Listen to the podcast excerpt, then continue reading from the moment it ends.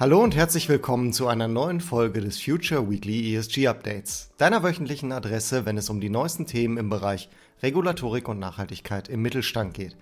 Und das Ganze, wie immer versprochen, in der Länge ungefähr einer Kaffeepause. Ich bin dein Host Sebastian und auch heute gilt, wenn du das alles lieber in geschriebener Form haben willst, klick einfach auf den Link zum Newsletter in den Show Notes und du erhältst alle News ganz bequem per Mail. Worum soll es heute gehen? Dieses Mal freuen wir uns über eine lang ersehnte Verknüpfung zweier sehr relevanter Reporting Frameworks und wir schauen in Richtung Ökodesign, denn hier ist mal wieder etwas passiert, was sicherlich viele Unternehmen betreffen wird. Verlieren wir keine Zeit, let's go, starten wir rein.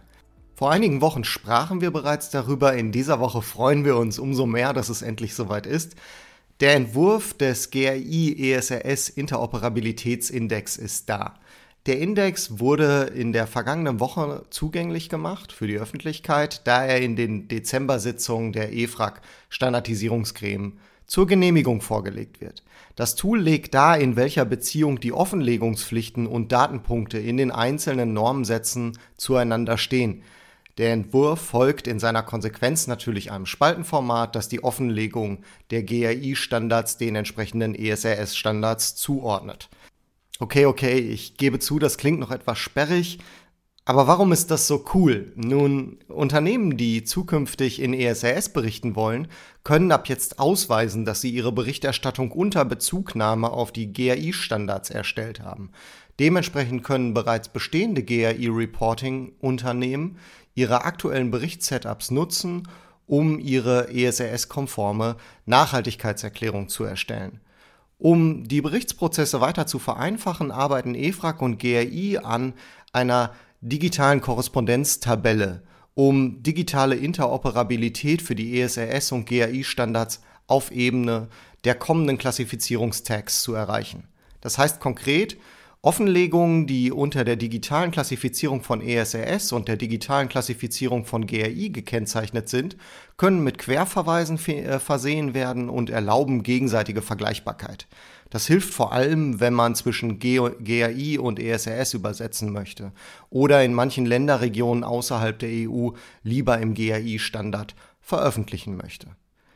Kommen wir von der Unternehmensebene zur Produktebene, denn auch hier hat die EU wieder etwas veröffentlicht, was meiner Meinung nach so ziemlich jedes Unternehmen betreffen wird. Aber was ist konkret passiert?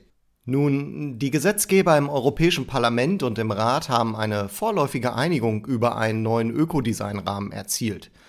Ziel ist es, Nachhaltigkeitsanforderungen für nahezu alle Produkte in der EU festzulegen und die Informationen für Verbraucher über ökologische Nachhaltigkeit zu verbessern. Das Abkommen folgt einem ersten Vorschlag der Europäischen Kommission ähm, aus dem März 2022 zur Festlegung von Regeln zur Verbesserung des Nachhaltigkeitsprofils einer breiteren Kategorie von Produkten. Das zielt vor allem darauf ab, dass Produkte umweltverträglicher, kreislauffähiger und energieeffizienter während ihres Lebenszyklus werden. Damit ersetzt diese neu, dieser neue Rahmen die bestehende Ökodesign-Richtlinie von 2009, welche vorrangig auf energieintensive Produkte beschränkt war. Die Kommission erhält nunmehr die Befugnis, konkrete Ökodesign-Anforderungen zu erlassen. In diesem Kontext taucht auch wieder ein alter Bekannter auf, und zwar der digitale Produktpass. Ein wichtiges Element ist auch das Verbot der Vernichtung unverkaufter Textilien, einschließlich Kleidung und Schuhen um Umweltauswirkungen zu reduzieren. Verbrauchergruppen begrüßen die Vereinbarung als einen großen Schritt für die Verbraucherinnen und Verbraucher.